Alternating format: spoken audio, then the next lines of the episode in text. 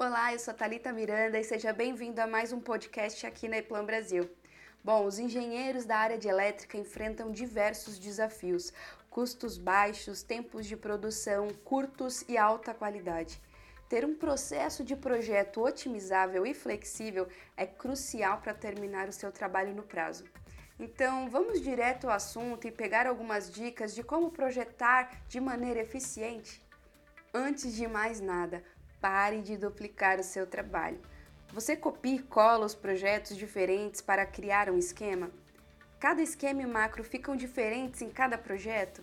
Nesse caso, é hora de começar a colocar ordem nesse caos. Outro ponto, eu já falei aqui antes, pode parecer clichê, mas a padronização é essencial. A engenharia eficiente começa com a padronização, modularização e utilização das estruturas funcionais em uma plataforma de dados de engenharia. Padronizar não é algo que limita sua criatividade, mas algo que você já usa no dia a dia. A reutilização de esquemas. Quais componentes você usa mais? Como são semelhantes ou diferentes? E quais as informações não são necessárias? quais as opções e variantes que podem existir desse projeto e quais são os requisitos específicos do cliente? Ao responder essas perguntas, você estabelece a base para a padronização.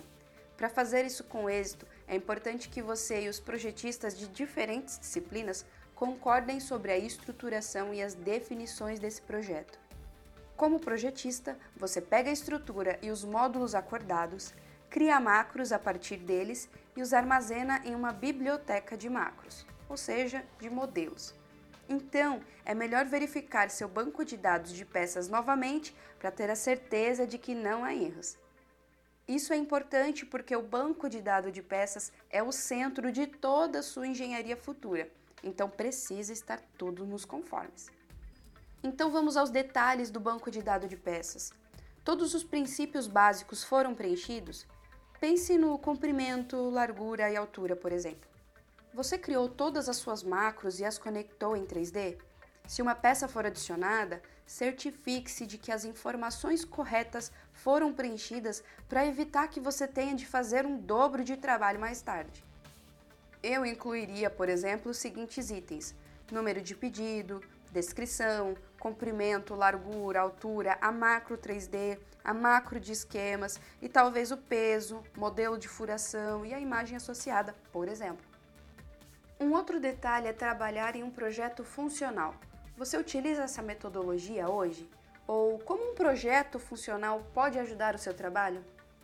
Dividindo o seu projeto em tarefas funcionais da máquina ou planta, por exemplo, tudo fica orientado em uma única folha, ou mínimo de folhas possível, facilitando a visualização de todas as informações que você precisa de uma determinada função da máquina ou da planta. Outras vantagens podem ser listadas aqui. Você pode inserir e reposicionar desenhos em uma fração de tempo. Os conjuntos de valores podem ser usados em projetos para selecionar peças. Isso não funciona se o desenho for dividido em várias folhas. Cada projeto é testado com antecedência para verificar se ele atende aos requisitos e padrões. Depois de testado e aprovado, o projeto pode ser usado na produção e fabricação. Como o projeto já foi testado e aprovado antes, há menos erros, o que economiza tempo no longo prazo. O projeto é consistente porque foi configurado corretamente desde o início. Isso evita que a passividade de erros apareça nos esquemas, o que é importante, porque um erro nesse estágio custaria 10 vezes na produção e custaria mil vezes no comissionamento. E por fim, um outro ponto-chave é a comunicação, que nós tanto falamos aqui no nosso podcast, integrando a engenharia com a fabricação de painéis. Como um projeto é funcionalmente benéfico para a fábrica, você economiza tempo porque o software já garantiu que, por exemplo, a fiação está correta e os componentes foram posicionados corretamente porque o modelo está em 3D, por exemplo. Isso significa que o construtor do painel recebe as informações corretas e fiéis para construir e conectar um painel de controle. O usuário final e o técnico de serviços da sua empresa também podem se beneficiar com o projeto funcional, pois eles só precisam consultar um desenho para encontrar o que procuram em vez de pesquisarem vários desenhos e esquemas. Quer saber como as nossas soluções podem ajudar o seu projeto? Eu vou deixar alguns links aqui na descrição e fiquem ligados, porque na semana que vem nós teremos novidades para que você possa aumentar ainda mais a eficiência na sua engenharia. E é isso, espero que tenham gostado da dica de hoje e dos nossos conteúdos. E fiquem ligados, pois toda sexta uma dica nova por aqui. Aproveite e siga o nosso podcast a Eplan Brasil em nossas redes sociais. Nós estamos a postos para tornar a sua engenharia cada vez mais eficiente, sem exceções. Um abraço e até a próxima!